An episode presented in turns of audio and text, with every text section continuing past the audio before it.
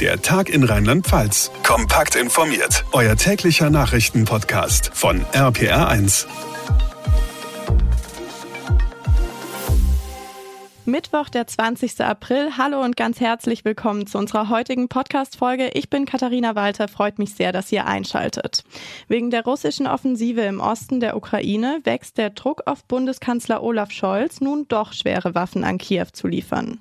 Neben dem ukrainischen Botschafter in Deutschland sprechen sich nun auch Parteien der Ampelkoalition für eine solche Lieferung aus. Die Ansichten darüber, was Deutschland liefern kann und will, gehen allerdings auseinander. RPR1-Reporter Jan-Henner Reize. Was ist denn die aktuelle Linie der Bundesregierung und wo setzt die Kritik an? Wir stehen an der Seite der Ukraine und wollen abgesprochen mit den NATO-Partnern alles tun, um die ukrainische Armee im Kampf gegen die russische Offensive zu unterstützen. Das sagt Bundeskanzler Olaf Scholz. Was Lieferungen von Panzern oder Artilleriegeschützen angeht, sagt Scholz, kann aus den Beständen der Bundeswehr nichts abgegeben werden. Die Bundeswehr braucht ja selbst neue Ausrüstung. Stattdessen stellt Deutschland Geld bereit, mit dem die Ukraine bei Rüstungsfirmen bestellen kann, was sie braucht. Dem ukrainischen Botschafter Andriy Melnik dauert das zu lange. Er widerspricht und sagt, die Bundeswehr könne auf 100 Schützenpanzer und 800 Transportpanzer verzichten. Was ist da dran? Die Ukraine fordert ja seit Wochen mehr Waffen, schwere Waffen und mit der Benennung, was genau Deutschland tun könnte, erhöht der ukrainische Botschafter noch einmal den Druck. Widerspruch kommt aber aus der Bundeswehr selbst. Der stellvertretende Generalinspekteur Markus Laubenthal sagte im ZDF, wir brauchen die Panzer selbst, können sie nicht abgeben, denn das würde die Verteidigungsfähigkeit doch erheblich schwächen. Dann wird auch noch argumentiert, dass ukrainische Soldaten erst ausgebildet werden müssten, die westlichen Waffensysteme zu bedienen, sie also gar nicht kurzfristig zum Einsatz kommen kommen könnten. Okay, und wie sieht's bei den anderen Ländern aus? Was haben die bisher geliefert? Vor allem osteuropäische Länder wie Tschechien oder Estland haben schon Panzer und Artillerie geliefert, sowjetischer Bauart, wie sie auch im ukrainischen Militär schon verwendet wird. Erste Angriffswaffen, also Artilleriegeschütze, haben auch die USA schon geliefert. Insofern ist das Argument, damit würde eine Grenze überschritten und sich die NATO direkt in den Krieg einmischen, schon nicht mehr vollständig tragbar. Wie Deutschland haben viele andere Länder schon Luftabwehrraketen oder Panzerfäuste geliefert und weitere Lieferungen zugesagt, ohne aber genau zu benennen, nennen, was das im Einzelnen sein soll.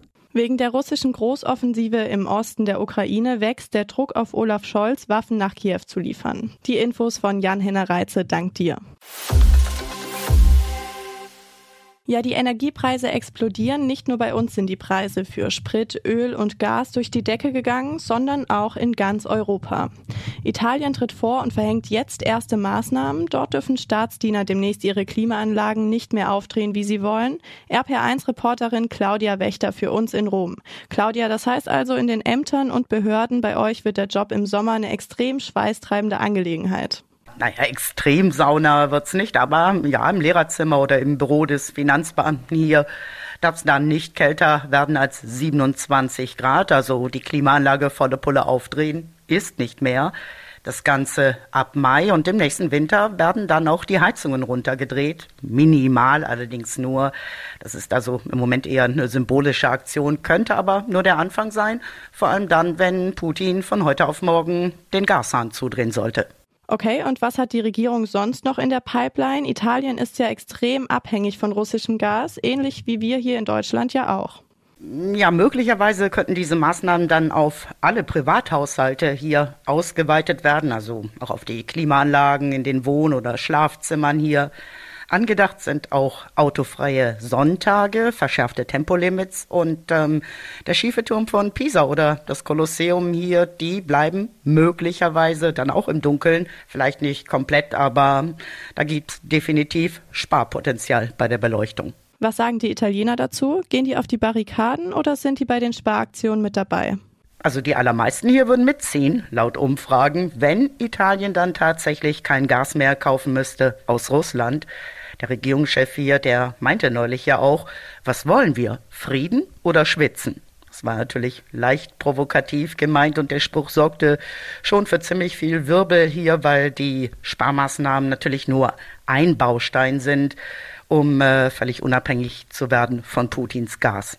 Die Infos von Claudia Wächter, danke nach Rom. Unsere Nachbarn in Frankreich stehen vor einer Weichenstellung. Entweder wird das Land auch künftig von dem liberalen Präsidenten Emmanuel Macron regiert oder die Nationalistin Marine Le Pen übernimmt das höchste Staatsamt. Bevor es dann am kommenden Sonntag zur Stichwahl kommt, steht heute Abend die erste und einzige Fernsehdebatte zwischen den beiden an. RPR1-Reporterin Dorothea Finkbeiner ist für uns in Paris. Doro, wie genau wird diese große TV-Debatte aussehen und vor allem, was dürfen wir erwarten? Also Start ist 21 Uhr. Die Debatte wird live auf sechs Sendern hier übertragen und könnte eine regelrechte Schlacht werden. So zumindest war das vor fünf Jahren. Da haben sich Macron und Le Pen fast pausenlos angegriffen. Möglich ist aber auch, dass es diesmal deutlich ruhiger wird, denn Le Pen setzt alles dran, dass man in ihr nicht die vielleicht gefährliche Rechtspopulistin, sondern die souveräne Staatsfrau sieht. Und Macron will auf jeden Fall vermeiden, dass er wieder mal als zu arrogant rüberkommt und gleichzeitig zeigen, dass er als eigentlich Liberaler auch für Linke wählbar ist. Ja, nun gehen auch viele Experten davon aus, dass diese Debatte wahlentscheidend sein wird. Warum?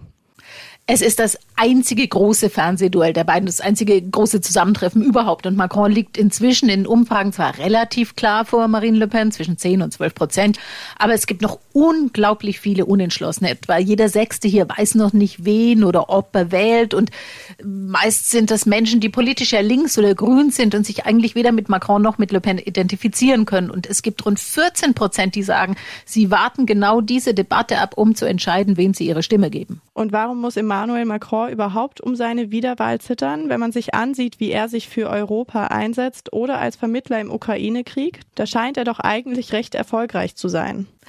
Ja, das sehen die meisten hier schon auch so. Aber das Thema, das die Menschen im Moment, also in diesem Wahlkampf am meisten beschäftigt, ist nicht der Krieg in der Ukraine oder die Modernisierung der EU, was Sie interessiert, ist der Alltag, das Geld, die Kaufkraft, die Frage, wie kann ich mein Leben finanzieren, wenn alles teurer wird. Und darauf ist Marine Le Pen klar eingegangen, verspricht zum Beispiel, die Mehrwertsteuer von Gas, Strom und Benzin deutlich zu senken, während Macron, so zumindest der Eindruck, auf die Sorgen der wirtschaftlich nicht so gut dastehenden Leute kaum eingegangen ist. Die Infos von Dorothea Finkbeiner. Danke nach Paris. Ja, schon seit Jahren sorgt der Sänger Xavier Naidoo mit Verschwörungstheorien für jede Menge Schlagzeilen. Heute hat er überraschend ein Entschuldigungsvideo veröffentlicht, in dem er sich ganz klar von seiner Vergangenheit distanziert. Er habe sich in Theorien, Sichtweisen und Gruppierungen verrannt und Dinge gesagt und getan. Der Ukraine-Krieg habe ihn nun zum Umdenken gebracht, heißt es.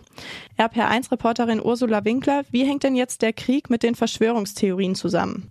Also er begründet das unter anderem mit persönlichen Beziehungen. Seine Frau sei aus der Ukraine. Hierzu habe ich auch viel mit Betroffenen und Freunden gesprochen und musste mich auch kritischen Fragen zu Äußerungen von mir in der Vergangenheit stellen.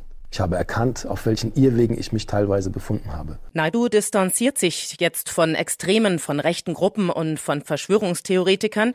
Tja, was hat der Krieg nun mit der veränderten Haltung zur Realität zu tun? Vermutlich, weil viele aus der Querdenkerszene im Ukraine-Krieg auf der Seite Russlands stehen. Ihm wurde ja in der Vergangenheit auch mehrfach Rassismus vorgeworfen. Aus dem Grund wurde er ja auch aus der DSDS-Jury bei RTL rausgeschmissen.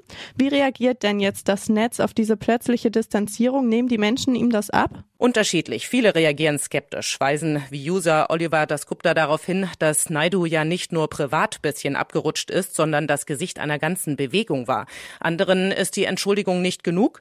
Mali-Fan fordert in einem Tweet eine Selbstanzeige wegen Volksverhetzung.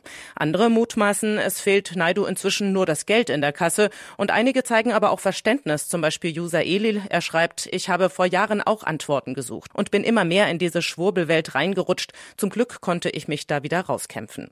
Dr. Pepper schreibt dagegen, ich glaub's ihm nicht wirklich, er war schon vorher zu schräg unterwegs. Die Infos von Ursula Winkler, dank dir.